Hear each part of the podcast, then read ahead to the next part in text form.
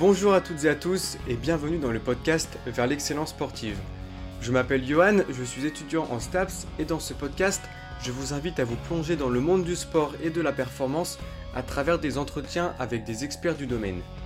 Dans ce podcast, nous aurons l'opportunité d'aborder divers sujets directement liés à la performance sportive, comme par exemple la préparation physique, la préparation mentale, l'entraînement, les blessures et encore d'autres sujets. Mon objectif est de partager avec vous les connaissances des experts ainsi que leurs expériences enrichissantes. Bonjour à toutes et à tous et bienvenue dans ce deuxième épisode. Alors aujourd'hui nous allons accueillir Samuel Breton, Samuel qui est préparateur physique. Donc dans cet épisode, euh, Samuel va nous parler de son parcours, comment il a été amené à se spécialiser dans la préparation physique. Euh, nous allons bien sûr parler de préparation physique, euh, voir un petit peu comment on peut l'optimiser et comment Samuel s'y prend dans les structures dans lesquelles il intervient. On va également euh, parler de, préparation mentale et euh, on va aussi aborder un thème qui est l'équilibre de vie. Euh, comment trouver un équilibre un petit peu quand on est quelqu'un qui est ambitieux, quelqu'un de très investi dans son travail. C'est pas toujours évident de trouver un, équilibre, un juste milieu. Donc voilà, on va, on va parler un petit peu de tout ça. Donc je vous laisse découvrir cet épisode et je vous souhaite une excellente écoute. Eh bien, bonjour à tous. Aujourd'hui, on a euh, la chance d'accueillir euh, Samuel Breton. Bonjour Samuel. Salut. Alors, euh, première question classique, est-ce que tu pourrais commencer par te présenter, parler un peu de ton parcours et comment tu t'es spécialisé dans la préparation physique puisque tu es préparateur physique? Yes, déjà merci de m'accueillir, c'est cool. Moi, j'aime bien échanger, donc c'est intéressant de rencontrer de nouvelles personnes et pouvoir encore échanger avec de nouvelles personnes. Euh, comme tu l'as dit, moi je suis prépa physique, donc je suis jeune, j'ai 24 ans. J'ai fait alors un cursus un peu classique. À la base, moi je suis handballeur euh, de bon niveau sans être exceptionnel. Et c'est ce qui m'a un peu donné envie d'aller vers le, monde de, l'entraînement quand j'ai compris que je ne serais pas joueur international de handball. Et en fait, euh, suite à une blessure, je me suis un peu intéressé à la et puis de plus en plus j'ai exploré un peu ce milieu-là. Je me suis retrouvé en STAPS sans savoir que je voudrais faire préparateur physique euh, à la base. Hein, je voulais juste euh, en faire entraîneur, je savais pas trop. J'ai fait ma licence STAPS, mon, mon licence STAPS à Brest, euh, entraînement sportif, master STAPS et OPS à Brest, et après un DU en, nutrition du sport à l'Université de Paris. et en parallèle de ça, il y a des stages à faire en licence, en master, etc. Et j'ai eu la chance de le faire dans des structures bah, de haut niveau grâce à des contacts que j'avais eus dans le hand, en, pôle espoir et un petit peu après au Brest-Bretagne Handball. Et pour terminer, euh, alors que je suis dans le hand et que paradoxalement, je pensais pas du tout aller dans d'autres sports, euh, je me suis retrouvé au volet à Quimper sur euh, l'équipe pro de volet féminin. Et à la suite de mon master, j'ai eu la chance, on va dire, ou en tout cas, j'ai provoqué la chance et j'ai réussi à trouver un, contrat sur, le volet et en parallèle sur le basket, parce qu'à Quimper, on a aussi une équipe de, de basket pro. Et en fait, depuis là, je vais commencer ma deuxième année au club, enfin ma troisième au volet, mais ma deuxième au basket. Euh, en tant que prépa physique sur euh, les deux équipes pro. Donc le volet, c'est du volet féminin. Euh, la saison prochaine, on évoluera en, Liga féminine, donc la première division. Et au niveau du basket, c'est de la, on était en Pro B cette année. Malheureusement, mauvaise saison. On descend en National 1. Sauf si repêchage, mais bon, on va dire qu'on est en National 1 pour le moment. donc troisième division, mais pro également. Et en parallèle, je fais aussi un peu les, les centres de formation des deux clubs, surtout sur le volet. Euh, donc ça fait pas mal de missions, mais, mais c'est cool en tout cas. C'est comme ça que je suis arrivé dans. Enfin, voilà un peu mon parcours pour arriver là où j'en suis aujourd'hui, qui est pas très très grand encore, hein, mais en tout cas qui, qui moi me plaît pour l'instant. Oui, ouais, c'est clair. Donc, as fait, euh, donc tu t'es pas arrêté au master, donc tu as fait euh, un, un, DU en plus. ouais. J'ai vu, vu, aussi que tu as fait notamment un post sur, sur les réseaux où tu parlais de, du fait que tu étais vraiment passionné, que tu continuais sans arrêt de, de, t'enrichir, de t'améliorer. Euh, par quel moyen, qu'est-ce que tu mets en place pour continuer à, te développer et toujours essayer de, t'enrichir? Bah, Déjà, le... après, c'est un peu dépendant de chaque personne, hein, mais, mais moi, le, le master plus que la licence, parce que la, licence, c'est un peu plus du bachotage, où tu découvres un petit peu plus le milieu universitaire. Mais le master, c'est vraiment une step où tu vas pouvoir euh, comprendre un peu plus en profondeur comment faire des recherches euh, scientifiques, comment avoir un esprit critique vis-à-vis de ce que tu peux lire, de ce que tu peux entendre. Euh, moi, c'est surtout ça que le master m'a apporté. Ça m'a donné euh, les capacités maintenant pour euh, faire le tri entre ce que je souhaite comprendre et, assimiler et ce que je vois et qui me paraît moins pertinent. mais aujourd'hui, tu vois, en sortant de, En vrai, c'était déjà le cas quand j'étais en licence et en master. Je m'intéressais à beaucoup de choses. En plus, on a eu le, passage du Covid et pendant le Covid, il y a eu un nombre de webinaires, un nombre d'interventions sur les réseaux et sur Internet par plein de préparateurs physiques, par plein de chercheurs. Donc, c'était, déjà une, je pense, l'avènement de ce genre d'événement, moi, ça me plaît parce que c'est assez interactif et, et je l'avoue, je suis pas le mec qui va passer 6 heures à lire un livre. J'ai besoin d'échanger, j'ai besoin de bouger.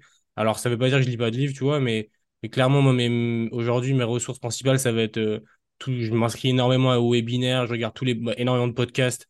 Euh, je regarde aussi ce qui se fait sur les réseaux. Après, sur les réseaux, il faut faire attention parce qu'il y a tout. Il y a un peu, comme je le disais, il y a un peu des, des choses qui sont hyper intéressantes, mais il y a aussi beaucoup de choses qui sont euh, moins intéressantes, moins pertinentes.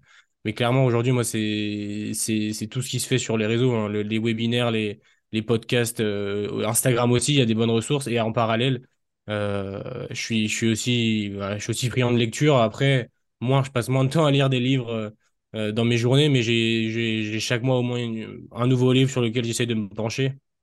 Parce que c'est toujours des, des, des, références et puis on peut les garder après, tu peux, tu peux travailler dessus. Et puis en parallèle, après, en ce moment, moi, je suis moins sur ce créneau-là parce que parce que j'ai pas trop de temps, mais c'est clair qu'il y a aussi tout, tout, tout ce travail de, de, veille scientifique, aller regarder un peu ce que dit la science. Euh, aujourd'hui, j'utilise plus des moyens, je sais pas trop si, si tu connais ce genre de choses, mais des infographies qui sont faites par d'autres chercheurs, je pense à Yann Lemeur par exemple, qui va un peu pré-mâcher pré le travail, il va te donner déjà des, des résumés d'études, comme ça tu perds moins de temps à aller lire des études sur euh, Google Scholar ou PubMed, mais mais il y a aussi ce, ce, ce, ce cet élément-là, par exemple, si, si j'ai un questionnement sur, euh, je veux dire une, une, bêtise, sur le traitement des tendinopathies pour les volleyeuses, et eh ben peut-être que je peux aller voir ce que dit la science sur ce public spécifique, puisque on sait aussi que dans le sport de haut niveau, faire des généralités, ça marche pas. C'est-à-dire qu'une joueuse de volley qui joue en première division, elle n'a pas les mêmes qualités qu'un joueur de basket en troisième division, qu'un footballeur, qu'un. Et donc, en fait, c'est important d'aller regarder s'il y a des études sur, sur chaque public spécifique et après le, le confronter au terrain. Donc, il y a aussi cet aspect-là, aller faire un peu plus de recherche scientifique, ce que, ce que le master m'a apporté, quoi. Ok, ok, d'accord, super intéressant. Euh, et toi, t'as pas, t'as pas voulu poursuivre en, en doctorat? Euh, la question, s'est posée rapidement. Euh, le fait est que moi, quand clairement l'objectif à la base de mon cursus, enfin quand j'ai commencé à, à, finir la licence, c'était vraiment de trouver un poste dans le sport pro. Euh, moi, à la base, je pensais rester dans le hand. Et on va dire que quand l'occasion s'est présentée à la sortie du master, euh, moi, je me suis dit qu'il fallait pas que je que je la que je la loupe dans le sens où on sait que c'est un milieu qui est assez concurrentiel et il Ouais. n'y a pas forcément des postes partout. On a du mal à faire confiance aux jeunes. Donc, quand tu as l'opportunité, enfin, en tout cas, c'est ce que j'ai estimé, quand j'ai eu l'opportunité de, bah, de rentrer dans le milieu en sortie de master, euh, j'ai sauté sur ça, sachant qu'en plus, ça faisait quand même cinq ans que j'étais à la fac, commençais un petit peu à, saturer, j'avais envie de, de- d'aller sur le terrain et, de, poursuivre le parcours sur le terrain. Maintenant, tu vois, c'est quelque chose qui, qui pourrait m'intéresser de revenir sur une thèse par la suite. Euh, plutôt une thèse de terrain. Clairement, je me vois pas retourner en labo pendant trois ans et faire des recherches euh, et rester hors du, hors des, hors des salles, hors des, salles de muscu, hors des salles de, de sport co. Tu vois, ce serait plus un truc du type une, application terrain, la gestion de la charge d'entraînement, par exemple, et trouver, des outils à, tester en parallèle avec un, protocole scientifique, ça, ça m'intéresserait.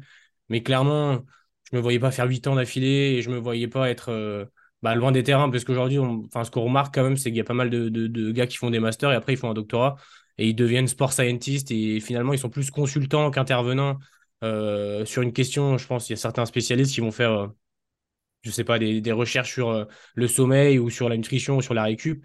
Et suite à leur, doctorat, c'est plus des, consultants dans les clubs. On va les questionner sur des questions précises, mais on les considère moins comme des préparateurs physiques de terrain qui peuvent intervenir sur euh, la partie muscu, la partie euh, récup, etc. Donc, je pense que c'est quelque chose qui m'intéressera dans le futur, mais étape par étape, parce que ça prend du temps tout ça et c'est pas c'est pas très facile de enfin je pense qu'il faut savoir aussi aller sur le terrain à un certain moment pour euh, gagner de l'expérience parce que la fac ça nous prépare pas forcément à ça non plus à la réalité de terrain quoi Ouais. Puis comme tu dis, tu as eu des opportunités en général, euh, vaut, vaut mieux les saisir. Euh, donc, tu as dit que tu étais, handballeur de, de base et donc là, tu travailles dans le volley et dans le basket. Est-ce que tu pourrais un peu nous expliquer comment tu t'es comment tu t'es spécialisé dans ces deux sports et comment tu as pu un peu analyser euh, les activités? Parce que la préparation physique, il faut quand même qu'elle soit spécifique au sport. Mhm. Comment tu as fait? ouais Tu as, communiqué, tu as lu des bouquins, tu as regardé des vidéos? Explique-nous un petit peu. Euh, bah après déjà il y a une première chose c'est que bon je suis quoi qu'on en dise je suis pas parti dans le pardon dans le golf ou dans je suis quand même resté sur un sport euh, de sport collectif d'intérieur sur terrain plutôt petit, même si voilà, le, le volet c'est plus petit que le hand et le basket c'est entre les deux. Mais ça reste des, sports à dominant neuro, même si c'est vrai que sur le basket et sur le, et sur le hand, il y a une, il y a une, enfin, il y a une composante énergétique, euh, on va appeler ça aérobie, même si aujourd'hui on ne le dit plus trop, mais, mais il y a une composante aérobie qui est plus importante que sur le volet. On est vraiment sur du neuromusculaire.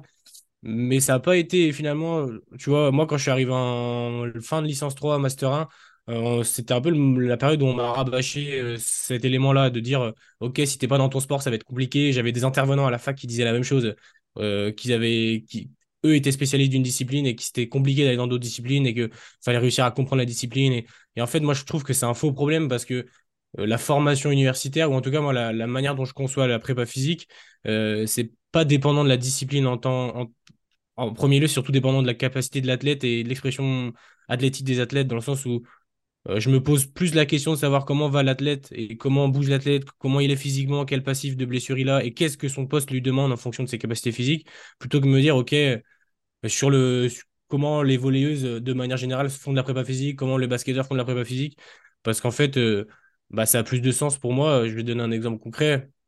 Euh, évidemment que c'est dépendant de la, discipline, mais par exemple, je donne l'exemple du, du, poste de libéraux au volet. Euh, le poste de libéraux au volet, c'est pour ceux qui ne connaissent pas, c'est un poste un peu à part parce que c'est un poste où tu peux pas attaquer, tu as un maillot d'une couleur différente et tu, tu fais que de la défense. Donc en fait, tu as très peu de sauts t'en as, as quasiment pas, et tu as beaucoup, beaucoup de, de, sprint courte distance.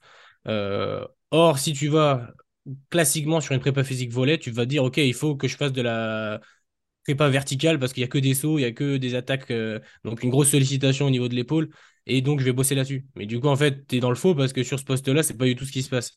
Donc en fait, j'ai pas pris le truc en me disant, OK, il faut que je comprenne euh, chaque demande du sport en général, mais je me suis dit, OK, il faut que je comprenne chaque poste et comment les athlètes à chaque poste s'expriment. Parce que pareil, tu vois, je, vais avoir des, des donc des, filles qui vont être en attaque euh, au volet. Bah, je vais avoir une fille qui a un profil euh, hyper explosif, euh, gabarit moyen. Donc sur du volet, ça va être, je sais pas, 1m80 pour une fille. Bon, c'est déjà pas mal, mais dans le sport pro au volet, c'est pas très grand. Et bah, cette fille, elle va avoir des grosses qualités d'explosivité. elle va avoir des niveaux de puissance très élevés et je vais en avoir une autre qui va faire 1m90 qui va être beaucoup plus longiligne, beaucoup moins explosive, qui aura d'autres problématiques physiques. Donc en fait, pareil, la prépa physique peut pas être la même pour les deux. Évidemment, il y a des, prérequis euh, sur le volet euh, par, rapport, à la détente verticale, sur le basket, par rapport à sur le poste de deux meneurs aussi, une expression horizontale. Enfin, il y a d'autres choses qu'il faut prendre en considération. Et pour ça, moi, ce que j'ai fait, c'est que j'ai, j'ai beaucoup échangé au début avec les entraîneurs, surtout au volet, parce que je connaissais, enfin, autant le basket, tu vois, je connaissais un peu plus. Le volet, c'était un sport où j'avais même jamais vu un match officiel. Euh, donc, j'ai beaucoup échangé avec les entraîneurs, j'ai regardé ce qui se faisait, j'ai regardé des matchs j'ai questionné des préparateurs physiques. Moi aussi, ce qu'il faut savoir, c'est que j'ai eu la chance quand je suis arrivé dans le volet d'être accompagné parce que bah, tu, te doutes bien qu'un entraîneur d'une équipe pro, il prend pas un jeune euh, pour lui faire sa prépa sans être sûr que le gars va faire quelque chose de cohérent. Donc en gros, quand moi je suis arrivé ma première année, j'étais en stage. Et en fait, été euh, tutoré par le prépa physique de l'équipe de France de volet. Donc en fait, ça m'a fait gagner un temps quand même parce que changé avec ce gars-là de manière quotidienne. Euh, d'ailleurs, il s'appelle Laurent Delacour, c'est un mec qui est hyper, hyper compétent. Et tu vois, euh, ça m'a fait gagner beaucoup de temps aussi. Donc, je pense que les échanges que j'ai eus avec les, pros de, chaque discipline ont été, ont quelque chose d'hyper de, important pour moi. Mais je suis persuadé, et en tout cas, c'est pas ma vision du tout de dire Ok, je suis spécialiste d'une discipline, donc je suis prépa physique foot, je vais rester dans le foot toute ma vie. Je trouve que c'est hyper hyper limitant comme, manière de voir les choses. Et, moi, justement, je trouve que c'est trop cool de pouvoir avoir, par exemple, peut-être une, petite, des petites, des petites préférences pour le hand à la base parce que je suis handballeur, mais cette capacité à aller ailleurs et apporter ce que j'ai du hand aussi pour amener dans les autres disciplines et, voir différemment la chose. Euh, je me considère pas du tout, tu vois, comme prépa physique spécialiste du hand et, je peux faire que ça. Après, il y a aussi autre chose, c'est que bah, je dis ça, mais je suis quand même resté dans des sports assez similaires en termes de demande alors que je suis pas passé au ski de fond, tu vois. Et clairement, si demain tu me demandes de faire de la prépa physique en ski de fond, je vais te répondre que là, il y aura un vrai travail scientifique pour aller rechercher euh, parce que c'est vraiment d'autres domaines, d'autres d'autres composants, d'autres domaines énergétiques. Et je pense qu'aujourd'hui, je suis beaucoup moins compétent là-dedans. Et, et, en plus, ça me fait moins kiffer. Moi, mon kiff, c'est vraiment les sports co d'intérieur. Euh, à la limite, tu vois, le rugby, c'est un truc qui pourrait me plaire aussi. Le foot, euh, plus ou moins. Mais clairement, je me vois mal quitter le monde, le monde du volet, du, du basket et du hand aujourd'hui. Donc, c'est une question un peu à double, double tranchant. Je pense que c'est un bon prépa physique doit avoir la capacité d'analyser et de, et de réussir à s'adapter, mais en même temps, on a tous nos préférences. Quoi. Ok, d'accord. Ok. Et est-ce que tu te souviens euh, comment tu as, comment t'as commencé, comment tu as démarré dans, dans tes, dans tes deux structures? Est-ce que ça, ça a été facile? Comment tu t'y es pris un peu pour euh, analyser euh, les besoins de- des athlètes, etc. Euh, alors, tu vois, je, pareil, même aujourd'hui, ça, ça change tout le temps. J'ai pas de. Même aujourd'hui, alors, je suis encore jeune, tu vois, donc j'ai pas non plus une expérience incroyable.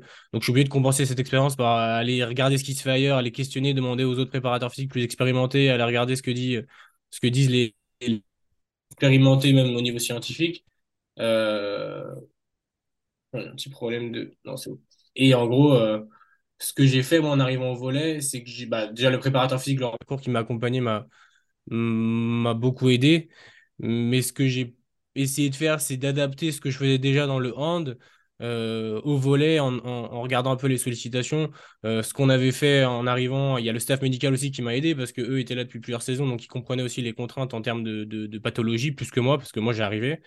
Et ce qu'on a fait, c'est que j'ai fait mes tests, j'ai fait mes phases de test en relation avec le prépa physique qui me, qui me tutorait. En gros, lui, il était au Pôle France à Toulouse, donc il n'était pas présent avec moi, mais il m'aidait euh, à distance. Euh, ou en tout cas, il me conseillait à distance. Donc, j'ai fait mes phases de test, j'ai gardé ce qui me semblait pertinent pour les volleyeurs, les volleyeuses dans le cas présent. Et après, je suis, je suis parti sur. euh, comme j'étais vraiment bien accompagné, j'étais pas tout seul, tu vois. Je me suis pas, j'étais pas perdu en mode, OK, qu'est-ce que je vais faire? Ça a été plutôt facile. Après, il y a quelque chose qu'on n'apprend pas à la fac, c'est que finalement, la, prépa physique, euh, on, fait quasiment tous les mêmes choses, sauf, sauf grosse erreur. Et, et c'est pas le plus compliqué. Le plus compliqué, c'est vraiment la, la gestion d'un groupe. Le... Parce que moi, j'arrivais, tu vois, j'avais, quand je suis arrivé, j'avais 21 ans.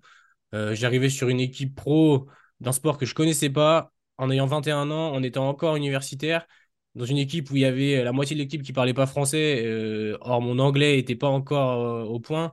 Euh, dans un staff que je connaissais pas, dans une ville que je connaissais pas, autant dire que les premières séances collectives, quand tu dois gérer ta séance, t'as un T'as un peu la pression avant la séance, t'as peur de faire de la merde, t'as peur de, dire des bêtises, de pas être, euh, de pas faire face, quoi.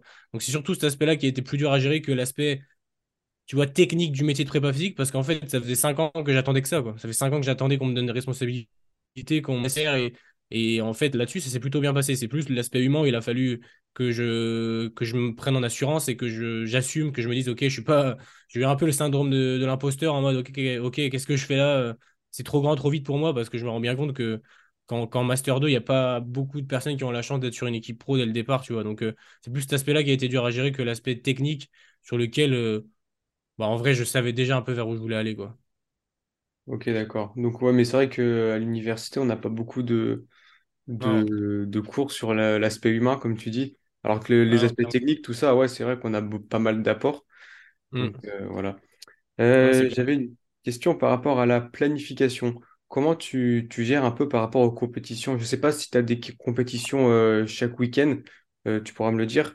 Comment tu Ouais. gères les phases de préparation physique? Est-ce que tu as quand même des phases de développement ou alors, euh, à l'inverse, il faut que tu assures plutôt la récupération, la prévention de blessures parce que Ouais. justement, tu as des compétitions rapprochées? Euh, super question. Alors, c'est sur le vo- enfin, les deux championnats, comme c'est deux championnats pro, il y a des matchs toutes les semaines. Euh, mais il y a des petites particularités. Tu vois, le volet, cette année, on avait un match par semaine, donc le week-end. Des fois, on avait la Coupe de France qui arrivait le mardi, euh, mais au final, tu te fais, soit tu fais quelques tours, tu vas en finale, et ça passe. Il n'y a pas beaucoup de matchs en semaine. Donc, c'était globalement beaucoup, beaucoup le samedi. Alors que sur le basket, c'était plutôt deux matchs par semaine sur les grosses phases. Euh, et sinon, un match par semaine, donc un match le week-end. donc mardi, vendredi ou mardi, samedi. Donc en vrai, euh, c'est un format assez classique de sport collectif pro. hein, euh, donc c'est un truc que je connaissais déjà. Ce que j'ai fait par rapport à, la planif, alors moi, enfin là, tu vois, en ayant, en étant un peu réaliste, euh, idéalement, moi, ma vision de la prépa physique, c'est une vision où je vais individualiser à fond. athlète par athlète, poste par poste, où on va prendre en considération les pathologies, où on va essayer de développer spécifiquement l'athlète. Sauf que la réalité de terrain, c'est que là, aujourd'hui, j'ai deux équipes pro, donc 12 et 12, 24, plus un centre de formation à 8, donc 32, plus des fois l'autre centre de formation aussi. Donc en fait, je me retrouve à chaque semaine devoir m'occuper de quasiment 35, 40 athlètes. Et en fait, euh, tu peux pas individualiser dans ton emploi du temps quand tu as 40 athlètes, c'est impossible. Donc tu es obligé de faire des concessions, donc tu es obligé de réfléchir à des solutions pour faire en sorte que euh, bah, ça avance dans le bon sens, mais que tu sois pas submergé par le travail. Moi, cette année, tu vois, honnêtement, j'ai une longue saison parce que euh, j'ai eu peu de jours de repos, beaucoup, j'ai beaucoup couru entre les deux structures pour, pour réaliser euh, bah, mes missions.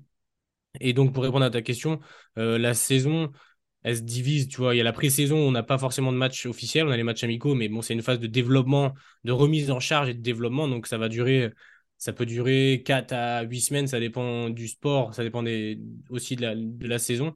Mais en gros, cette phase-là va être une phase où moi, je, considère qu'il faut remettre en charge les, athlètes, sachant qu'ils ont quand même normalement eu un programme hein, à faire tout seul. Mais on sait très bien que même les athlètes pro, ils ne le font pas forcément de manière très assidue.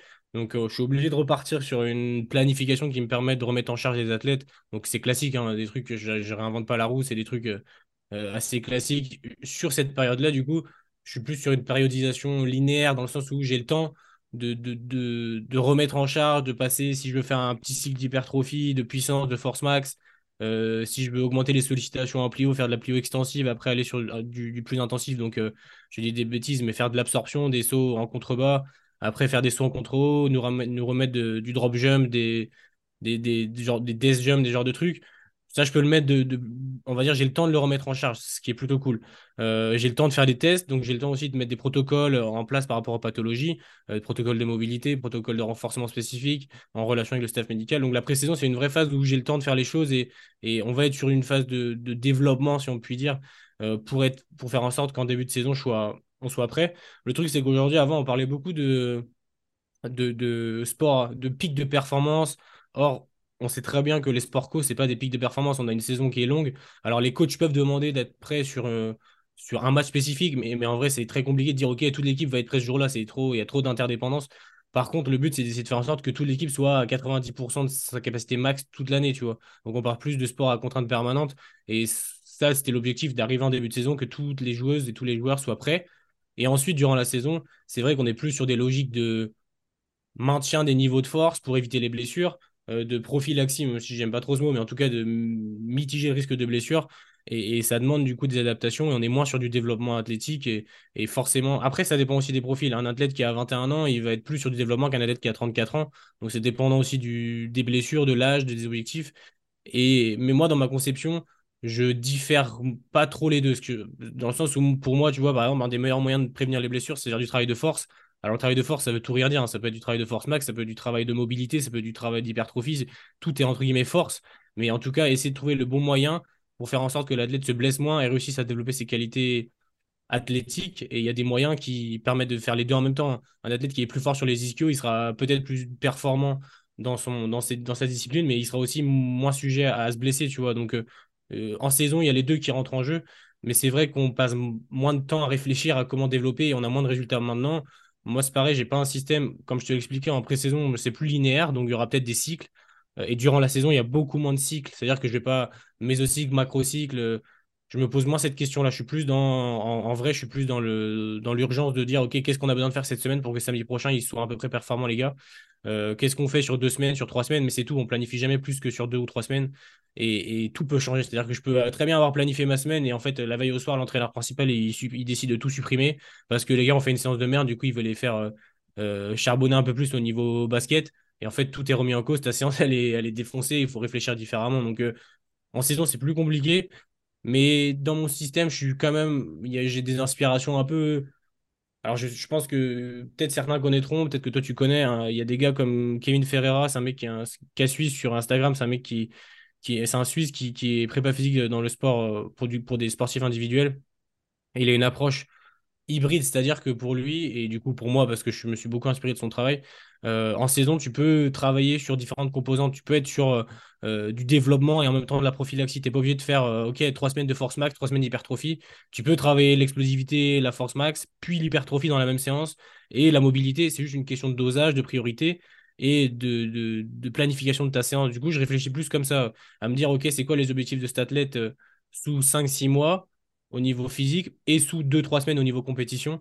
Et comment je fais pour essayer d'adapter la planif pour faire en sorte que bah, déjà le gars il soit content de s'entraîner parce que c'est pas facile. Et surtout qu'il soit qu'on aille dans le bon sens quoi. Qu'on avance petit à petit et qu'on aille dans le bon sens avec le moins de blessures possible. Même si je, pense que je peux faire tout ce que je veux et les blessures ça arrivera toujours tu vois. Enfin un gars qui saute qui fait 110 kg qui saute pour aller au dunk qui retombe sur un pied on peut faire tout ce qu'on veut au niveau de la cheville. On peut peut-être mitiger un petit peu diminuer la gravité. Mais en vrai pas tout prévenir. Quoi. Et après, il tous les aspects récup, etc., qu'on met en place avec le staff médical, mais sur lequel moi je suis moins intervenu cette année parce que euh, j'avais pas le temps. Et, mais clairement, après, tu vois, il y a des trucs euh, classiques, un hein, sommeil, nutrition. Et après, tous les process un peu euh, passifs, bain froid, massage, etc., qui sont mis en place dans les deux structures. Moi, je je suis pas un énorme fan de, de, multiplier les, les, Enfin, je considère qu'il vaut mieux éduquer l'athlète et faire en sorte que l'athlète comprenne qu'il faut bien dormir, qu'il faut bien manger, qu'il faut bien s'entraîner et de manière intelligente, donc bien gérer la charge d'entraînement. Et ensuite, euh, tous les autres trucs, c'est du plus. Mais en vrai, un athlète n'a jamais été meilleur ou s'est jamais euh, moins blessé parce qu'il s'est fait masser une heure après l'entraînement, en vrai. Mais bon, ça, c'est culturel aussi. Ouais, il vaut mieux privilégier euh, l'hygiène de vie. Et tu as parlé du, as parlé du bain froid. pour ceux qui nous écoutent, je les invite à aller sur ton podcast, écouter le, le, podcast sur les bains froids que tu as fait. C'est très intéressant. Je mettrai les, les liens en description. Euh, je voulais revenir sur, sur, une notion que tu as, que évoquée tout à l'heure, euh, l'absorption. Ouais. Est-ce que tu pourrais nous expliquer un petit peu ce que c'est? Ouais, l'absorption, c'est alors c'est juste un euh, c'est un terme pour c'est un terme joli pour dire quelque chose de simple. Hein. C'est juste tous les, les drops, c'est-à-dire laisser, se laisser tomber au sol et avoir la capacité d'emmagasiner de, l'énergie. On sait que c'est tu vois, c'est des choses que là, j'ai commencé sur euh, les que j'ai durant la off-season. C'est des trucs qu'on fait en, premier lieu, c'est-à-dire euh, cette capacité à tolérer cette énergie. Alors, elle va être absorbée par les tissus tendineux et tissus musculaires. Euh, c'est quelque chose qui est pour moi fondamental avant de passer sur des demandes plus pliométriques, des, des, contre-mouvements de jump, des, de la, plio euh, plus intense, dans le sens où on sait que ça, ça va permettre d'augmenter la capacité des tissus à tolérer les contraintes et surtout, même dans une. Ça, c'est plus une logique du coup de, prévention, mais dans une logique de développement, on sait aussi qu'un athlète qui réussit à emmagasiner le plus d'énergie sur la phase excentrique, il peut mieux l'exprimer sur la phase concentrique, donc, donc avoir plus d'expression athlétique. Donc, c'est. C'est juste, juste des sauts et tu vois, la progression, elle est simple. Hein. Tu peux commencer à deux pieds et tu surcharges, après tu passes à un pied. On a vu pas mal sur les réseaux passer des mecs en ce moment comme ça qui font des, des drop jumps à une hauteur de ouf euh, et qui, réussissent à pas se péter, mais parce qu'ils ont des énormes capacités à absorber l'énergie. Et on sait que, bah, que sur du basket et sur du volet, c'est fondamental, quoi, parce qu'ils ont, ils ont un nombre de sauts et un nombre de réceptions euh, exceptionnel. Et tu vois, en, off-season, je considère qu'on a le temps de charger ça, alors que durant la saison, ils ont, ils ont tellement déjà de, de sauts, de sprints, que si je commence à mettre encore plus de sauts et de sprints durant mes séances de prépa physique, je risque d'aller sur de l'overload et avoir des, pépins, des tendinopathies, des trucs comme ça. Donc, euh, là, la off-season, c'est propice à ça. Et la pré-saison, c'est aussi propice à ça parce que, en vrai de vrai, les athlètes durant la off-season, souvent, ils font pas, grand-chose. Alors, certains vont s'entretenir, mais, ou alors ils vont faire des programmations de prépa physique, mais ils vont pas avoir la même charge d'entraînement. Donc, si tu dis une volleyeuse, ok, t'as rien fait, ou tu as fait du beach pendant deux, mois, et tu arrives sur le terrain, sur le terraflex, et tu fais 50 euh, sauts le premier jour, bah, tu sûr que le lendemain, euh, elle va venir à dire oh j'ai mal aux chevilles, oh, j'ai mal au tendon d'Achille, oh, j'ai mal aux genoux et en fait euh, c'est la merde quoi. Donc réfléchir à comment faire en sorte qu'on progresse petit à petit pour arriver à ces contraintes. Ok. Euh, je voulais un peu basculer sur un autre sujet où tout à l'heure tu disais qu'on parlait plus trop comme ça euh, par rapport au processus énergétique. Parce que nous, à la fac, on nous apprend aérobie, anaérobie, etc. selon toi, on, on, voit la chose différemment maintenant? Alors, je Déjà, pour tous ceux qui sont intéressés par ces jeux-là, et toi aussi, tu pourras aller voir le taf de Sean Seal, c'est Upside Strength sur euh, Instagram et sur YouTube, et sur, il fait des webinaires et tout. C'est, pour moi, c'est la référence aujourd'hui en francophone sur le, sur le travail énergétique. Euh, la, nomenclature aérobie, anaérobie, euh, lactique, alactique, c'est, moi aussi, je l'ai appris à la fac. elle était déjà un peu remise en cause, je pense. Moi, j'étais pas au fait. Et en fait, c'est en cherchant un peu après, en regardant ce qu'il faisait, que, enfin, de ce qui se disait, que maintenant on sait que euh, les, efforts énergétiques, donc métaboliques, euh, cardiovasculaires, on l'appelle comme on veut, euh, ils sont plus clivés. Enfin, il y a plus, on peut pas dire que soit tu fais un effort aérobie, soit tu fais un effort anaérobie. Tout, tout est mis dans le même cycle. C'est juste à des niveaux différents. Quoi. C'est juste, ce que j'aime bien, c'est l'image du robinet. Il y a plus ou moins d'eau de chaque robinet qui, qui, sort à chaque moment. Mais dès la première seconde, même si tu fais un sprint à haute intensité, le système aérobie rentre en jeu en fait. Donc dire que quand tu fais des efforts euh, à basse intensité, longue distance, tu es que sur de l'aérobie, tu es en majorité sur de l'aérobie, oui, c'est vrai, mais tu pas que sur de l'aérobie. Du coup, si on est pointilleux dans les termes, euh, bah si par exemple tu dis ça, moi je suis, alors tu vois, on pourra en reparler, mais moi je suis beaucoup moins spécialiste des, de l'approche énergétique parce qu'en vrai de vrai, dans, dans mes sports, euh, c'est pas la priorité. En tout cas, dans ma philosophie de la prépa physique, c'est pas la priorité. C'est quelque chose qui me plaît moins aujourd'hui d'aller faire des recherches sur, euh, sur ces choses-là. Et puis, je l'applique beaucoup moins sur le terrain. Mais par contre, c'est clair que si tu dis à un, mec qui fait du marathon, oui, effort aérobie, anaérobie, si l'entraîneur il a un peu actualisé, il va dire bah non, c'est faux, tu vois. Maintenant, À la fac, on, l'utilise encore. Certains vont dire que les profs de la fac sont pas à la page. Moi, je me dis aussi que c'est un bon moyen pour faire comprendre, tu vois, pour faire le premier step. Euh, quand tu fais du, je sais pas, je dis un exemple. Pour un athlète, tu peux pas lui demander de faire euh, de l'excentrique rapide si tu n'as pas déjà fait avant, si tu l'as pas déjà préparé en faisant de l'excentrique lent, en faisant euh, d'autres exercices, tu vois, d'autres types de sollicitations.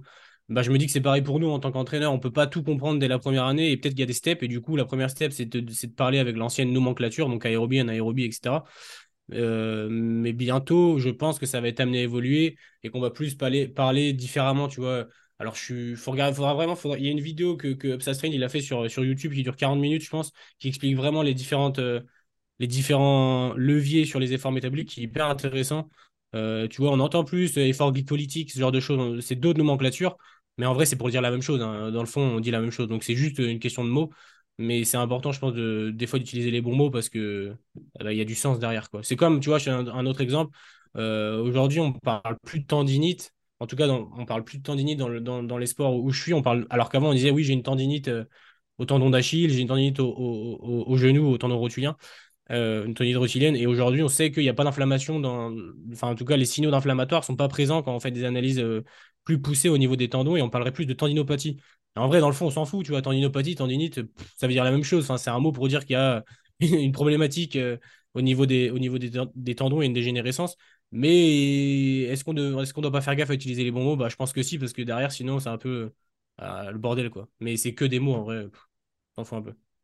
Ok, ok, ouais, mais c'est vrai que je, je parlais de, de ça euh, au premier podcast que j'ai fait avec euh, Olivier Bollier, où Ouais, je lui ai posé la question de la limite, s'il y avait vraiment une limite entre réathlétisation et préparation physique, et il me ouais. disait que c'était en fait, c'était une continuité.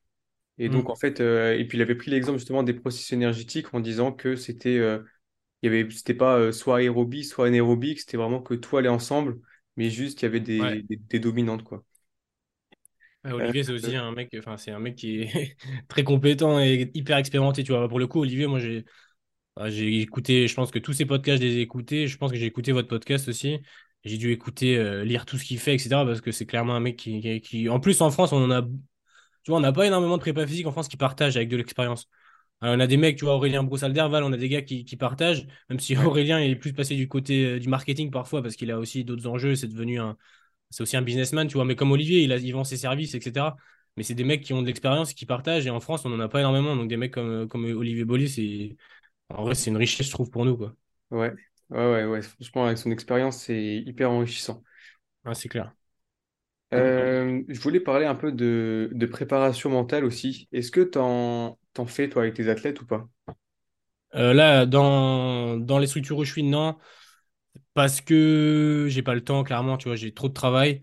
Euh, tu vois, moi, mon master, le master que j'ai fait était vraiment orienté prépa physique, prépa mentale, même plus prépa. C'est un truc qui me bottait pas à la base. Enfin, j'aimais bien la prépa mentale, mais c'était pas un truc sur lequel je voulais intervenir. Et plus ça avance, plus j'ai envie d'intervenir dessus.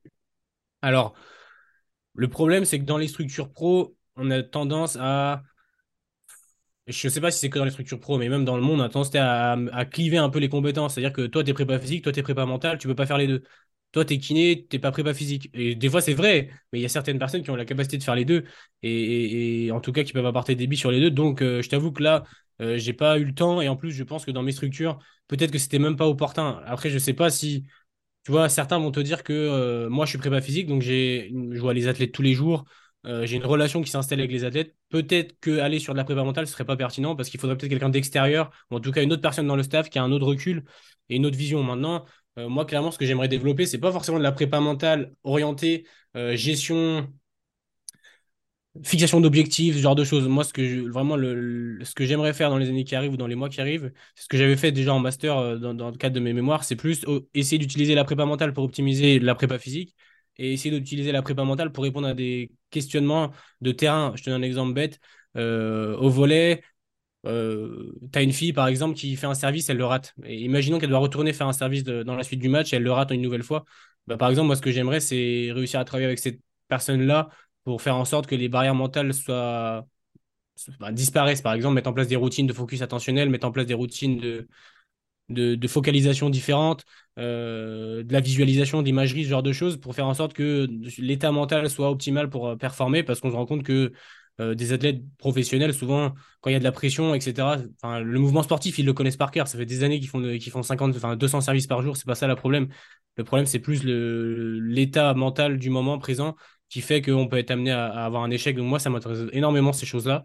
Maintenant, on peut pas tout faire en même temps, tu vois, et, et je pense qu'il faut pas trop s'éperpiller parce que sinon, déjà sur la prépa physique, il y a tellement de choses à faire que je fais pas parce que j'ai pas le temps que, que je peux pas tout faire, quoi. Mais c'est intéressant. Vaut mieux avoir euh, une seule casquette, quoi. Bah, je pense après, je, je sais pas, parce qu'en même temps, moi, des fois, ça me, ça me frustre de pas pouvoir apporter des compétences, des trucs que je pense pouvoir apporter aux athlètes. Je peux pas parce que j'ai pas le temps ou parce qu'on me donne pas l'opportunité.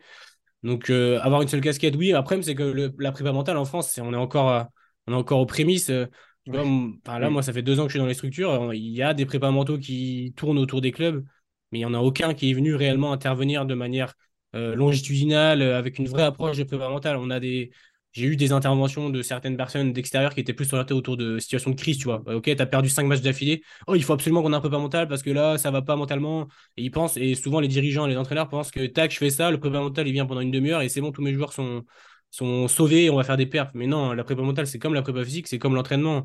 Il faut prendre du temps, il faut que ce soit régulier toutes les semaines, que la personne soit compétente, parce qu'il y a aussi ça. La prépa mentale, c'est tellement nouveau qu'il y a plein de courants différents, tu vois. Par exemple, euh, on entend plein de formations de six mois, devient prépa mental en six mois et tout. Alors qu'en vrai, euh, bah, c'est un métier qui est dur, quoi. C'est un métier qui est dur, il y a de la science, il faut respecter, les, protocoles doivent être euh, cohérents par rapport à ce que dit la science. Tu peux pas t'inventer prépa mental, quoi. Donc clairement, moi je pense que c'est un métier qui est dur aujourd'hui pour, pour faut être très très bon, soit ou très connu, ou avoir un peu de chance. Mais c'est compliqué de vivre juste de la prépa mentale à temps plein. Euh, bah, c'est possible, hein, il y en a qui, en a plein qui le font. Mais clairement, dans, mes structures aujourd'hui, j'en fais pas. Mais, mais, mais tu vois, à long terme, moi, je pense vraiment que qu'il y a des athlètes, comme ça se fait déjà en NBA peut-être, euh, et dans des sports avec des sous, au foot, euh, qui prennent des, des performances coach. Tu vois, tu as des, gars qui sont responsables de leurs performances non spécifiques. Par exemple, je te dis de la merde, Mbappé, il va prendre un, prépa avec lui, enfin en tout cas un entraîneur non spécifique avec lui qui va s'occuper de sa prépa physique et de sa prépa mentale. Et moi, c'est un, un truc qui me botte très bien ça, à, long terme, de ne plus être sur une structure, mais d'accompagner des athlètes à travers le monde. Et ces athlètes-là, je les aide au niveau prépa physique, nutrition, etc. Et prépa mentale. Et quand j'ai un besoin spécifique, je vais aller demander à une diète s'il y a besoin, tu vois, d'aller plus loin dans la démarche et que c'est hors de mon champ de compétences. Mais clairement, je pense que c'est un truc qui va se développer, tu vois, cet accompagnement où tu interviens, sur le physio, mais aussi sur le psycho. Mais aujourd'hui, dans des structures, dans une structure, bah, en tout cas, dans mes structures à moi, c'est impossible parce qu'on est trop, on est trop délimité par nos champs de compétences. Et moi, tu vois, concrètement, on me paye pour faire de la prépa physique, on me paye pas pour faire de la prépa mentale. Ma fiche de poste, c'est préparateur physique. Donc si je commence à dire, OK, moi j'arrête de faire la prépa physique, ou en tout cas j'en fais moins parce que je veux faire de la prépa mentale, on va me dire, attends, t'es gentil, toi, mais c'est pas la priorité. Donc, euh, donc voilà. Ok, d'accord. Bon, j'ai eu un petit souci sur euh, l'enregistrement de la vidéo. Du coup, pour la fin du podcast, euh, on n'aura plus la vidéo euh, pour ceux qui, pour ceux qui regardent l'épisode. Et voilà, on aura une petite modification au niveau du son. Voilà, on aura un son un petit peu, un petit peu moins bon. Mais, mais voilà, je m'excuse par avance. Mais voilà, mais je vous laisse continuer avec le podcast et je vous souhaite une bonne fin d'écoute pour cet épisode. Ok, alors je voulais euh, parler avec toi d'un autre thème un peu plus général que, que moi m'intéresse beaucoup et tu en avais parlé aussi sur euh, Instagram à un moment. C'était un peu sur, euh, sur l'équilibre de vie. J'aimerais avoir un peu ton, ton avis, comment tu, tu, gères un peu cet, cet équilibre entre le sport, la vie professionnelle, même tes deux structures, la vie personnelle, le fait aussi de, que tu continues de t'auto-former. Comment tu arrives à trouver cet équilibre ou tendre vers un équilibre Parce que c'est quelque chose qui est pas très facile quand même. Ah, c'est très dur, tu vois. C'est marrant que tu me dis ça parce que hier j'étais au téléphone avec un copain à moi qui me disait, lui il est dans le, dans le triathlon, entraîneur triathlon au Pôle France. Et pareil, on parlait de ça, de cette difficulté à trouver un équilibre parce qu'on est des métiers où. on va dire des métiers passion, mais évidemment que c'est une passion, mais ça reste un métier et, et c'est très compliqué de trouver un équilibre, tu vois.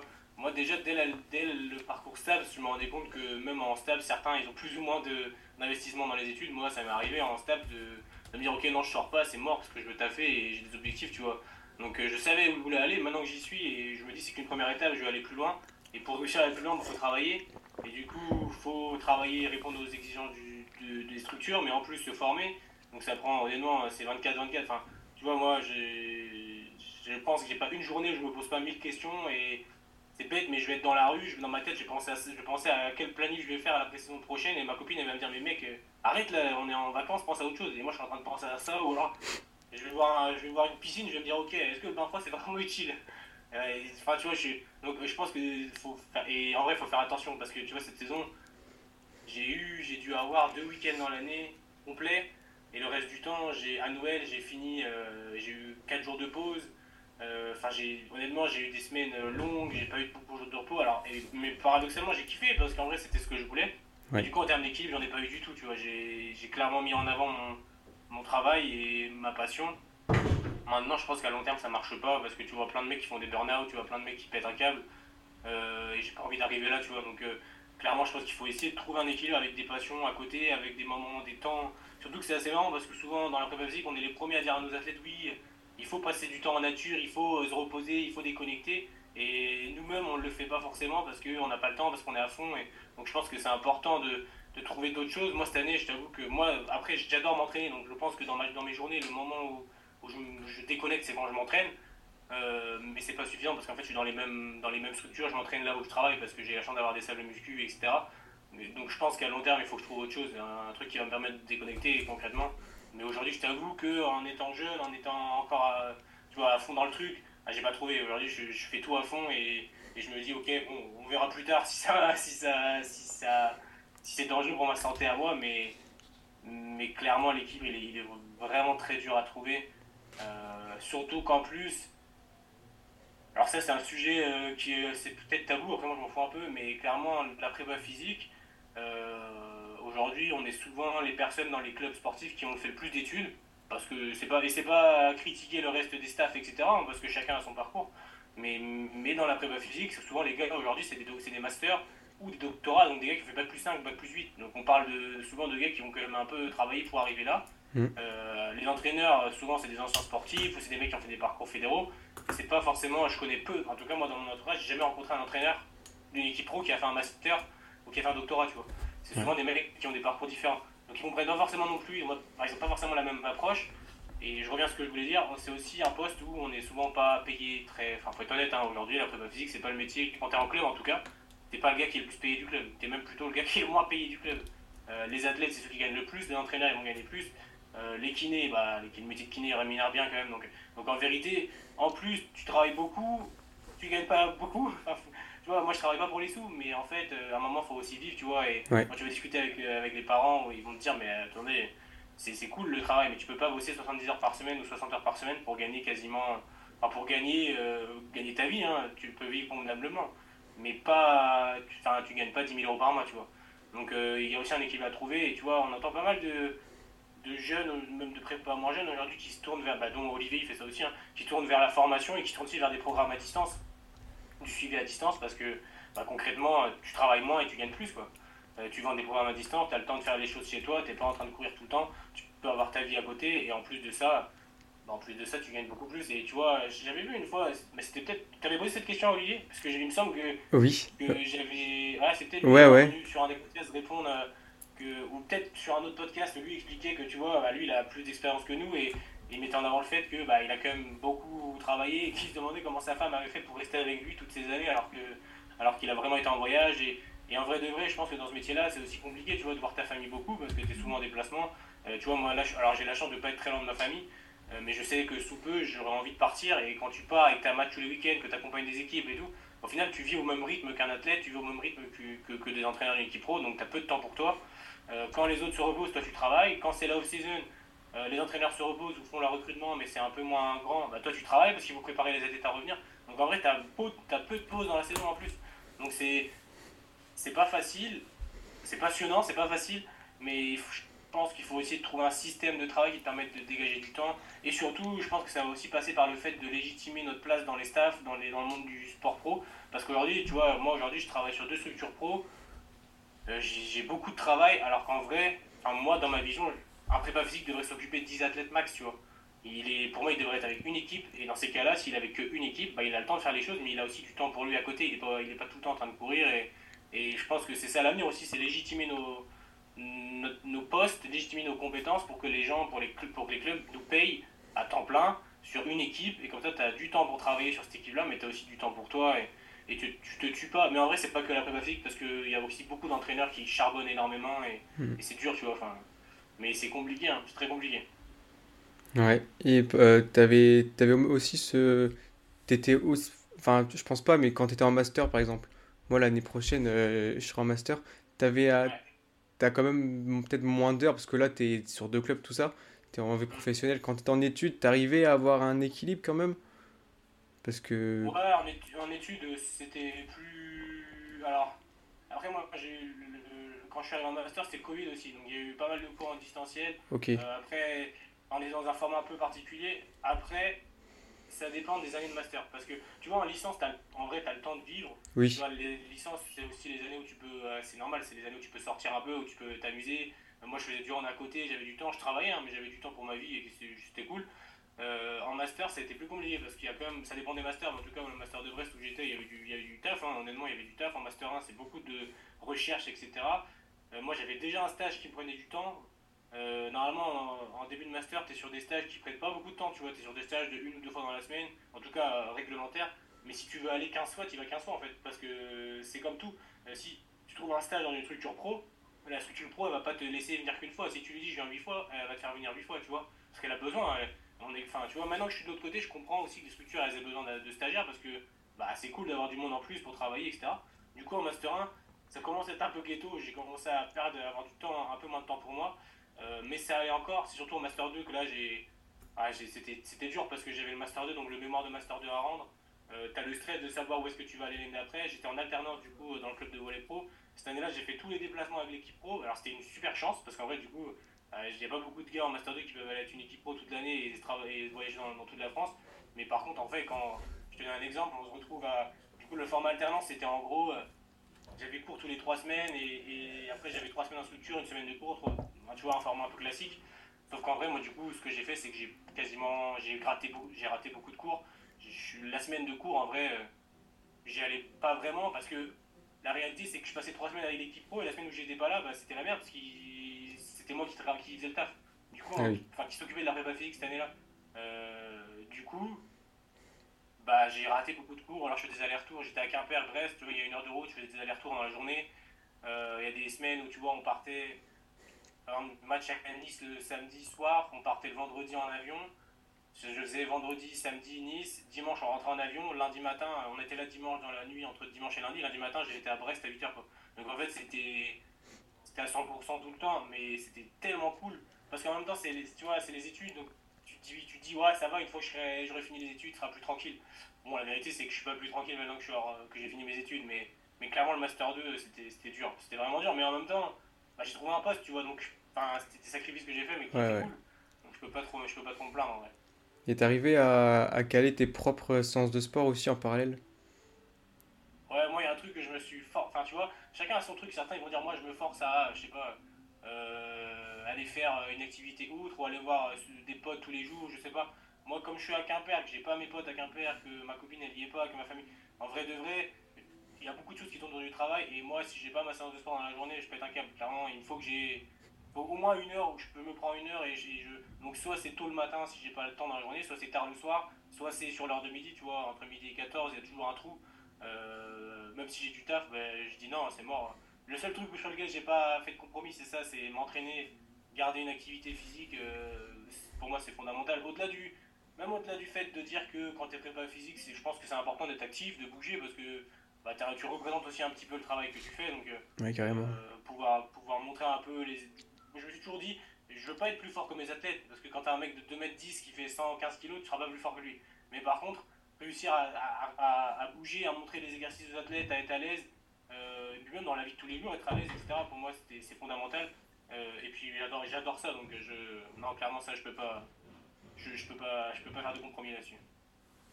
Ok, donc euh, ouais, malgré tout le travail, il y a quand même, on peut quand même trouver un équilibre.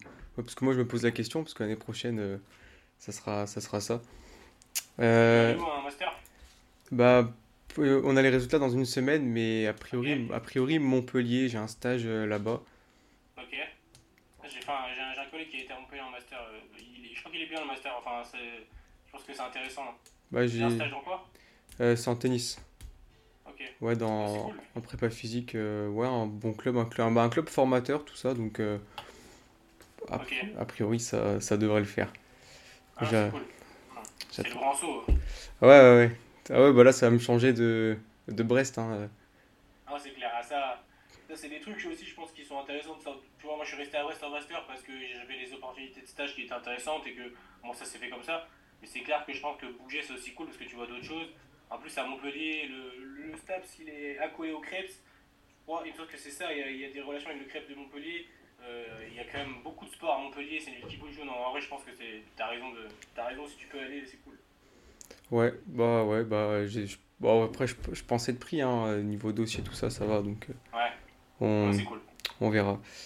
Euh, bon, j'avais une, petite dernière question. Est-ce que tu aurais une expérience à nous partager avec euh, un sportif ou même peut-être par rapport à toi-même, quelque chose que tu aurais pu mettre en place, euh, que ce soit sur le plan physique, mental, hygiène de vie, peu importe, qui a fait, euh, qui a vraiment déclenché une évolution dans le sens positif chez un athlète ou, ou, ça, peut être, ou ça peut être sur toi Tu vois, alors, j'ai plein, pas même si ça fait pas longtemps que j'y suis, j'ai quand même pas mal d'anecdotes parce que honnêtement les années sont riches. Euh, mais je pense surtout, tu vois, alors déjà, il y a un truc, alors je réponds pas forcément à la question, mais il y a un truc, je pense, dans le sport pro et moi qui me marque énormément, c'est le fait qu'au-delà des aspects physiques, on accompagne des athlètes euh, qui sont loin de leur famille souvent, qui sont. Et en fait, tu vis une aventure humaine qui est, qui est, en vrai incroyable à chaque fois, tu vois. Et je parle de ça parce que, tu vois, par exemple, moi j'ai une. Euh, l'anecdote que je peux te raconter, l'anecdote, en tout cas, le la chose que je peux te, raconter, c'est la relation que j'ai eue avec une des joueuses euh, qui s'appelait Rosana Ramos, qui est une ancienne joueuse olympique. Euh, elle a fait des JO avec Cuba en volet. Elle a été dans des énormes clubs en Chine, en Turquie. C'est une, joueuse vraiment exceptionnelle dans, le parcours et qui se retrouve à Quimper quand moi j'arrive l'année dernière. Alors que Quimper, on évoluait en deuxième division à ce moment-là. Tu te poses la question, tu vois. souvent, Mbappé, il va pas aller en Ligue 2 normalement. Enfin, j'extrapole, mais, mais même si ça reste pro, la Ligue 2, il bah, faut être réaliste quand, un joueur exceptionnel il vient pas, il se retrouve pas dans un championnat de seconde zone, on va dire. Et en gros, elle arrive là parce que euh, parce que blessure au genou depuis plusieurs saisons, euh, mallette qui s'installe, prise de poids. Euh, elle fait des tests en première division en France, elle est, elle est, elle est rejetée. Et en gros, nous, on commence la saison en août et elle arrive fin août parce qu'il nous faut une joueuse en plus et qu'elle vient de se faire virer de son club en fait. Et elle arrive là, et moi, dis-toi, j'ai 21 ans, je parle moyennement anglais, je me retrouve face à une cubaine qui fait 1m95, 100 kg, qui a une expérience, qui a fait les JO, qui a fait un, un, et on me dit, bon bah, t'as un mois, et tu dois la remettre sur pied parce que dans un mois, les compétitions, et nous on la prend, euh, mais il faut jouer en fait quoi. On la paye pas pour qu'elle soit blessée, là elle a 10 kg de trop, elle a le genou pété, on doit travailler. Et moi je suis là et je dis ok, bon, euh, qu'est-ce qu'on va faire? Mm. Et en gros, on bosse avec elle pendant un mois. alors, la rencontre est top, tu vois, c'est une fille qui est géniale. Euh, au début, je suis hyper impressionné, c'est hyper. Enfin, tu vois, clairement, c'est une fille, elle a, pas, pas du même monde que moi, quoi. Elle a un parcours incroyable, un parcours incroyable de vie aussi, parce que, parce que Cuba, euh, historiquement, hein, on, connaît un peu les, problématiques qu'il y a eu à Cuba au niveau politique, au niveau géopolitique, tout ça. Et elle, elle, a, elle, a 33 ans en plus, donc, non, 30 ans, 30 ans. Donc elle, elle, a vécu des choses avec sa famille, etc. Enfin, tu vois, ça dépasse le cadre du sport, tu vois. Et on, lit, on lit une relation d'amitié on travaille beaucoup. Elle perd 10 kilos, euh, quasiment 12 kilos cette saison-là. Son genou, euh, ça faisait 5 ans qu'elle n'arrivait plus à fléchir le genou, qu'elle pouvait plus sauter. En fait, c'est une joueuse, tu vois, avant qu'elle soit blessée, qui sautait euh, hyper haut, qui faisait 1m90, qui était hyper puissante. Et en fait, maintenant, elle pouvait sauter beaucoup moins, elle avait des douleurs tout le temps. Chaque post-match, c'était une galère. Et en gros, on bosse énormément avec le staff médical. Moi, je me renseigne sur comment je peux faire pour l'aider, quels outils on peut faire aujourd'hui d'un point de vue prépa physique pour essayer de, de réhabiliter un petit peu l'état de son genou? En gros, elle a un, genou qui est proche de la prothèse, tu vois, elle a les ménisques détruits, enfin, c'est une catastrophe. Donc on travaille, on travaille, et au final, la fin de saison se passe, elle fait une super saison. Euh, enfin, une super saison. On s'entend par rapport à son niveau passé, non, mais en tout cas, elle, elle, est, elle, est, elle est pas. Elle joue, quoi. Et la fin de saison arrive, et en fait, tu vois, elle hésite à partir parce qu'elle a d'autres propositions, et au final, elle reste. Et tu vois, quand, je discute avec elle, elle me dit qu'elle reste, mais en, grande partie parce qu'on a bossé, qu'elle a kiffé le travail qu'on a fait, que la relation qu'on a, qu'on a créée et qu'elle n'a pas envie de partir alors qu'elle ne sait pas où elle va aller. Et que, en gros, la relation qu'on a créée euh, cette année et tout le travail, ça, ça, lui donne vraiment envie de rester, tu vois. Et du coup, elle fait une deuxième saison avec nous, euh, pareil qui se passe très bien, et puis on finit l'année là. Euh, On a fini quand On a fini il y a un mois avec le titre de champion de France de deuxième div, on monte en première div. Donc tu vois, pour moi c'est une, et, tu vois, elle m'offre son maillot et là l'année prochaine elle part ailleurs. Donc pour moi c'était, hyper, hyper euh, touchant déjà parce que c'est cool de faire des, de vivre des relations comme ça. Mais c'est surtout une énorme réussite en fait, tu vois, parce que bah, la fille elle a un parcours de ouf, elle a déjà vécu, elle a déjà tout vécu dans le sport. Euh, elle a vécu dans des clubs où il y a quatre prépas, enfin tu vois, c'est des trucs différents. Euh, elle a fait des JO, elle arrive là, dans un sale état et en deux ans on réussit entre guillemets à la remettre sur pied. Et avec elle on gagne le championnat, on gagne le championnat et on monte en première division. Enfin, tu vois, c'est une, réussite totale. Et puis j'ai créé un lien d'amitié avec elle. Ça m'étonnerait pas que dans le futur j'aille à Cuba la voir. Donc c'est des trucs qu'il que, n'y a que le sport qui peut, te le, qui peut te le donner. Et je pense que le sport co, enfin les sports pro comme ça où tu as la chance de rencontrer du monde, des cultures, c'est génial. Tu vois, l'année dernière, j'ai il y avait dans l'équipe, on avait, on avait 12, 10 joueuses, on avait une cubaine, euh, une estonienne, une, une, une canadienne, euh, une sénégalaise, enfin, des, des, trucs, une croate, enfin, c'est des trucs que, que, que, moi dans mon quotidien avant j'avais jamais l'occasion de rencontrer tu vois tu peux pas tu, tu alors quand tu vis dans, dans une grande ville multiculturelle peut-être mais, moi j'avais jamais l'idée de métier avec une croate et c'est des trucs euh, tu vois c'est des, des, expériences humaines finalement ce que je te disais c'est surtout une, expérience humaine ouais. je t'avoue quand le fait qu'elle mette son maillot le fait que bah, c'est top enfin, moi je c'est des trucs que je vais garder en souvenir toute ma vie tu vois. donc ça je pense que c'est au-delà de tout c'est le, le mieux tu vois une réussite sportive et en parallèle une réussite euh, humaine quoi ouais c'est ça et en fait, vous avez réussi à installer un bien-être parce que tu disais qu'elle était un peu euh, mal en point. Et finalement, c'est là où le terrain, ça apporte, euh, ça apporte un peu tous ces, tous ces bénéfices. Et euh, en dehors, c'est pas là qu'on, c'est pas ce qu'on va prendre à la fac, par exemple. Ouais, ou... ouais complètement. Et, puis c'est la même chose, tu vois. C'est des trucs que, que nous, enfin, le, métier de prépa physique, même de prépa mentale, c'est des métiers de l'ombre en vrai. c'est des métiers de l'ombre parce que les gens, ils connaissent pas ce métier. Tu vois, moi, je demande, quand tu demandes à quelqu'un c'est quoi de la prépa physique, ouais, c'est un mec qui fait de la muscu, tu vois. Alors qu'en vrai, c'est tellement plus que ça, c'est tellement euh, la gestion de l'achat d'entraînement, euh, le monitoring, le, testing, euh, la gestion de la récup. la muscu, c'est un outil, mais c'est pas une fin en soi. Enfin, et en fait, c'est un métier de l'ombre où t'es pas forcément beaucoup mis en avant alors que tu bosses beaucoup. Et c'est ce genre d'événements qui font que bah, tu, tu sais pourquoi tu es là. Quoi. Ouais. Tu dis, ah ouais, c'est cool, on est champion, la fille, elle était à l'arrivée mal en point, elle te remercie. Et, alors elle dit attends euh, c'est génial j'ai jamais vécu ça avant j'ai vachement progressé etc et tu te dis et peut-être qu'elle extrapole mais c'est pas grave. Donc tu prends ce que tu as à apprendre et t'es es content et honnêtement ça c'est des et de l'autre côté ça c'est positif mais il y a des événements des fois qui sont plus durs il y a des blessures il y a des choses et là là faut ramer et c'est plus dur. Mais bon faut savoir prendre ce qu'il y a à apprendre et clairement tu vois moi c'est des trucs que je souhaite que je souhaite revivre et c'est aussi pour ça que je fais ce, ce métier là quoi. Ouais ouais c'est clair. Ouais c'est hyper enrichissant. Mais tu as de la chance déjà d'avoir vécu ça euh parce que tu as, as, quelques années d'expérience, mais t'en as, ils ont, en as peut-être qu'ils ont 10, euh, 20 ans d'expérience, qui ont peut-être pas vécu ça. Donc, euh... ah, clairement, tu vois, je, je, c'est pour ça que moi je suis hyper impatient, je suis hyper ambitieux, j'ai envie, j'ai envie de plein de trucs, j'ai envie de bosser, j'ai envie de. Tu vois, si demain tu me dis va en NBA, moi je vais en NBA, tu vois. Ouais. Mais, mais, le truc, c'est qu'il faut savoir être. Euh, et ça, je l'apprends à mes dépens un petit peu, il faut savoir être patient et reconnaissant de ce qu'on a, parce que tu vois, là, cette année, dans, je regardais un petit peu dans le championnat de volley pro où j'étais et dans le championnat de basket bah, y a des prépas, ils ont 50 ans et ça fait des années qu'ils bossent pour avoir un poste à ce niveau-là. Et là, ils sont là, ils sont, c'est leur goût, tu vois, enfin, c'est leur, c'est leur goal ultime, ils sont contents. Et, moi, j'ai arrivé là, c'est pas un peu, c'est la chance un peu, tu vois aussi. J'ai été au bon moment, au bon endroit. Je suis arrivé à un moment où le staff se fait virer et du coup, ils cherchaient un mec en alternance pour les aider. Et je suis arrivé au bon moment, au bon endroit, j'ai bossé et j'ai fait mes preuves. Mais c'est un petit facteur chance aussi, il faut savoir. Je pense que dans ce métier-là, les, les, bah, les, rencontres, certains vont appeler ça du piston à certains moments, tu vois, ou du, des liens sociaux, les, connaissances que tu fais, c'est hyper important. Mais en vrai de vrai, euh, à aucun moment je me suis dit que j'étais que je méritais pas ça parce que j'ai charbonné, j'ai charbonné euh, en licence et en master, j'ai charbonné vraiment. Et, et tu pourras, enfin moi, quand je parle avec les profs, quand je parle avec tout le monde, tout le monde me disait mais ça, t'as charbonné comme un porc, c'est pas étonnant que, que t'aies eu ça. Mais en fait, c'était de la chance, mais peut-être qu'on la provoque un peu la chance aussi en fait. Je, pense, ouais, je pense que oui. Il y a un peu de tout, mais en tout cas, c'est clair qu'il faut savoir être reconnaissant de ce qu'on a en restant ambitieux, je pense, parce qu'en vrai, il y a que, je pense que nos propres limites dans ce milieu-là, c'est nous-mêmes. On peut réussir. T'entends beaucoup de personnes qui disent que ah, mais non, c'est un métier où il n'y a pas de place, c'est mort, tu peux pas réussir et tout. Mais non, c'est juste qu'il faut, faut, charbonner et attendre que l'opportunité vienne et la saisir. Mais il y a de la place quand on, est, quand on a vraiment envie, il y a de la place, je suis sûr. Après, il y aura des hauts et des bas, c'est sûr, mais bah, c'est comme une carrière comme une autre. Quoi. Ouais, mais c'est vrai qu'en plus, en, euh, bon, master, je peux pas dire, mais en licence, euh, moi, j'en ai pas vu beaucoup à la fac qui, qui, qui en veulent, quoi, qui, qui travaillent euh, tout ça. euh, tout Bah, ça. normalement, en master, tu auras, plus, t'auras quand même plus de gars qui vont être déter parce qu'il y a quand Ouais. même un écrémage qui se fait. Ouais, c'est Euh, clair. et tu- euh, je pense que tu te casses pas la tête à faire 5 ans d'études si c'est pour, pour rien vouloir derrière. Hmm. Euh, alors qu'en licence, il y a aussi beaucoup de gars qui sont là, ils savent pas trop ce qu'ils font là, tu vois. Ouais. là, bon, je suis en stage, c'est cool. Euh, alors qu'en master, c'est moins le cas quand même. Mais bon, même en sortie de master, c'est compliqué pour certains de trouver du taf. Euh, et puis regarde, moi je suis pas.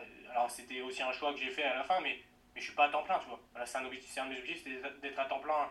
Et je suis pas à temps plein, je fais demi-temps. Alors c'était un choix parce qu'en vrai, j'aurais pu rester sur un temps plein au volet et que je voulais ouvrir mes horizons et aller dans le basket pro aussi. Mais n'empêche que c'est pas tout rose non plus. Faut, enfin, faut se rendre bien compte de ça. Il, faut charbonner pour réussir, mais, mais en vrai de vrai, c'est tellement cool que c'est largement tous les bénéfices en, contrepartie sont, sont suffisants. Oui, et puis même, je pense que quand. Bah, moi, j'ai vu ça quand. Surtout L2, surtout L3, je pense aussi. Que tu, tu bosses, tu bosses sur des sujets qui te plaisent.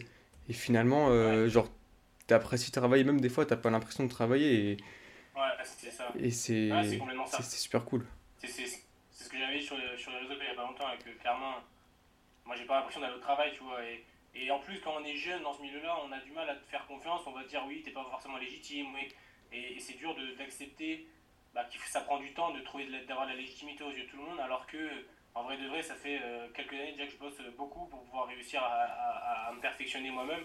Et, mais mais c'est vrai que, tu vois, quand j'ai eu mes entretiens avec les dirigeants en fin de saison, euh, normal, tu vois, pour parler des contrats des années suivantes, euh, on a mis en avant le fait que j'avais beaucoup travaillé et que j'avais pas pris du temps, assez de temps pour moi et qu'il fallait qu'on voit.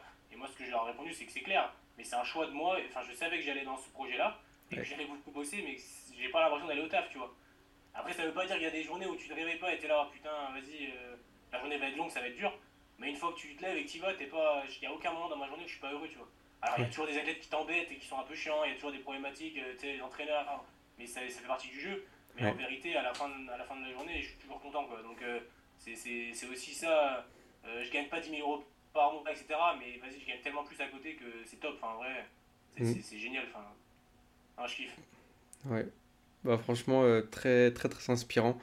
Euh, parce qu'en vrai, ça, moi, ça, moi, ça m'inspire beaucoup. euh, parce que je vois pas beaucoup de, de personnes, tu vois, qui ont ces- cet état d'esprit déjà. Donc, très non, inspirant. je pense aussi qu'il n'y a pas beaucoup de personnes qui partagent dans le milieu de la prépa physique. euh, T'as l'impression, en tout cas, c'est l'impression que j'ai, c'est que si t'es jeune et que tu partages, tu risques de te te heurter à des gens qui vont dire Ouais, t'es jeune, t'as pas la légitimité pour partager ce que tu fais, Mhm. ou pour dire que t'es ambitieux, ou pour dire que. Et, et du coup, c'est compliqué. Alors que si on était tous en train de partager entre nous, on grandirait beaucoup plus vite, tu vois. C'est clair. Moi, euh, un- tu vois, Instagram aujourd'hui, c'est quasiment plus, plus un réseau amical. C'est quasiment, moi, tout mon Instagram, quasiment, c'est que des prépas physiques que- qui m'inspirent et qui, ou des gens qui m'inspirent, tu vois. Euh, mais des jeunes, il n'y en a pas beaucoup. Tu vois, j'ai interviewé hier Louis Bourlier, tu pourras aller voir sur Instagram, c'est un prépa qui sur le CF de Bourg- de Bourg-en-Brest sur le basket. C'est pareil, le gars, il, il est jeune, mais ce qu'il fait, c'est super. euh, Enfin, je pense qu'il faut aussi oser, quoi. Il faut oser dire on a envie de réussir et on se donne les moyens et on fait des choses pour. Et c'est enfin, un moment, c'est cool, l'initiative, tu vois, tu as, monté ton podcast. Moi, en licence 3, j'aurais pas osé euh, faire un podcast, j'aurais pas. Tu vois, je l'ai fait cette année et c'était parce que j'avais envie de partager avec plus de gens. Euh, c'est déjà une, une- super première étape, tu vois. Donc en vrai, c'est cool, c'est cool, je trouve. Ouais, bah ouais, bah ouais, en vrai, j'avais l'idée depuis un moment, et puis je me suis dit pour euh, approfondir les Ouais. connaissances, et j'ai trouvé que des points positifs en fait, donc je me suis dit, bon, Ouais, vas-y, c'est c'est parti, et, et Ah, voilà. Tu fais bien, puis ça, en plus, tu rencontres des gens, ça te fait des liens. euh, sur le moment, tu parles avec des gens, je trouve que c'est cool, tu peux leur poser des questions. Tu vois, moi, quand j'écoute des podcasts, c'est pour ça que j'ai fait un podcast, et je me disais, ok, j'écoute des podcasts, mais des fois j'ai des questions, bah, je peux pas la poser parce que c'est pas moi qui interview. Ouais, Euh, du coup, Ouais. j'ai qu'à créer mon podcast, et comme ça, je pourrais échanger avec des gars, et puis ça fait des relations, des connexions, tu vois, c'est- faire des connexions. c'est Et clair. Peut-être que je dis de la merde, hein, mais peut-être que dans 5 ans, je changerai de club et il faudra un prépa dans mon club et je te dirai, ok, bah lui, je savais, il, est passionné, je vais peut-être le questionner, qu'est-ce que tu fais aujourd'hui Et tu vois, euh, est-ce que ça t'intéresse ce poste-là? C'est comme ça que ça marche, hein, c'est que comme ça que ça marche. Ouais. Euh, si demain tu envoies ton CV, euh, t'arrives à Montpellier, tu envoies ton CV au Montpellier Handball, t'inquiète qu'ils vont, ils vont dire, attends, on te connaît pas, on s'en fout. Alors que si le prépa, tu le connais, et nanana, et nanana, c'est comme ça que ça marche. Donc euh, voilà, pour moi, c'est ça, c'est la meilleure manière pour pouvoir faire des relations euh, avec, avec des gens, quoi, clairement. Ouais, ah ouais, carrément d'accord. Euh, est-ce que tu aurais un, un, un mot pour la fin, un conseil pour les gens, par exemple, qui, qui sont très ambitieux comme toi, Voilà, pour, pour conclure un peu ce, ce podcast? Je sais pas trop, j'ai pas envie de te dire euh, ouais croire en vous, non, non, parce qu'en vrai c'est pas tout. Moi, j'y- moi-même j'y crois au fond, tu vois, je me dis il faut croire en soi. Ouais, ouais. Euh, mais je dis, enfin en vrai moi mon, mon leitmotiv depuis toujours ça a été le travail en vrai, hein. encore une fois. euh, quand j'étais sportif j'étais pas le plus talentueux, Euh, c'est pour ça que j'ai arrêté, parce qu'en vrai je me suis rendu compte que en- même en bossant comme un chien, j'arriverais à ma limite rapidement. Et arrivé dans le monde de la prépa, en fait je me suis rendu compte que là il n'y a pas de limite. Quand tu bosses comme un chien, alors il y a les relations, etc. Mais quand tu bosses comme un chien, ça paye et il n'y a pas de limite parce qu'en fait, euh, c'est pas comme le talent. hein. T'as pas besoin de faire 2 mètres et de sauter, d'avoir des qualités naturelles monstrueuses pour aller loin. Là, t'as juste besoin d'être un peu euh, matrixé dans la tête, de savoir où tu veux aller et de bosser. Donc, c'est un, je trouve que c'est, pour le coup, dans la prépa physique, vraiment le travail, la curiosité, se remettre en cause, regarder ce qui se fait et oser, c'est, clairement des qualités qui, qui, moi, correspondent à mon profil et qui, et qui je pense, font la diff. Quoi. Travailler à fond, alors, euh, comme tu m'as dit tout à l'heure, équilibre avec la vie privée, c'est clair.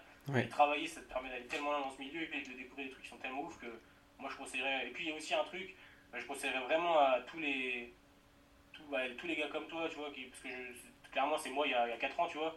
C'est vraiment d'oser euh, aller en stage, d'oser bouger, aller rencontrer des gens. Tu vois, là tu vas à Montpellier, mais moi je te dirais, euh, va à Montpellier, tu visites tous les clubs pro. Tu vas au Montpellier, tu vas au hand, tu vas au rugby, pardon, au hand, au, foot, tous les sports pro, tu vas au crêpes, tu demandes au prépa du crêpes, est-ce que je peux te suivre une journée Parce que ça, ça t'ouvre tellement de portes, tu vois du monde, tu vois comment les gars bossent. C'est tellement intéressant que pour moi, ça c'est ouais, essayer d'aller oser voir les gens. On pense que les gens ils sont fermés, mais non, trop pas, ils sont ouverts. C'est juste qu'on leur demande pas souvent d'aller les voir. Je pense que dans les clubs pro, si tu demandes au prépa, ouais, est-ce que je peux venir te voir une journée, euh, voir comment tu bosses et tout, mais les gars ils vont être trop contents de partager. Quoi.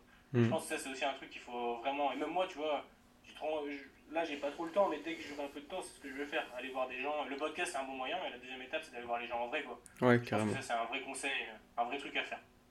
Ok, bah écoute, euh, très bon conseil que, que moi je prends et que, que moi je prends et que, les, que j'invite tous ceux qui sont euh, ambitieux, tout ça, à, à faire, euh, à faire aussi. Et bah écoute, on arrive, euh, on arrive sur la fin de, de l'épisode. Bah merci beaucoup à toi, Merci. Samuel. Merci à toi, c'est cool. Franchement. euh, Puis j'espère qu'à l'occasion, on sera amené à faire un deuxième épisode sur, sur mon podcast, pourquoi pas. Quand Si tu veux. ton retour de, de, de, de, ce qui, de comment ça s'est passé ton expérience à, à Montpellier. Ouais, bah écoute, euh, avec plaisir. Bon, en tout cas, c'était très, cool. très enrichissant, très intéressant. Euh, voilà, bah, je vous invite à suivre euh, Samuel. Je mettrai tous tes, tes liens en description pour ton podcast Yes, aussi. yes, cool. Voilà. Et bah, à plus et, ouais, à et plus. on reste en contact. Avec plaisir. Allez. Salut. Salut, à bientôt. Merci d'avoir écouté cet épisode jusqu'à la fin. J'espère que cet épisode vous a plu et que vous avez appris euh, de nombreuses choses. Si c'est le cas, je vous invite à vous abonner et à laisser une évaluation au podcast. Euh, vous pouvez également retrouver euh, Samuel Breton pour le suivre sur les réseaux et également aller écouter ses podcasts qui sont très intéressants. Vous trouverez toutes les informations dans la description. Je vous remercie encore une fois pour votre écoute et je vous dis à très bientôt pour un nouvel épisode.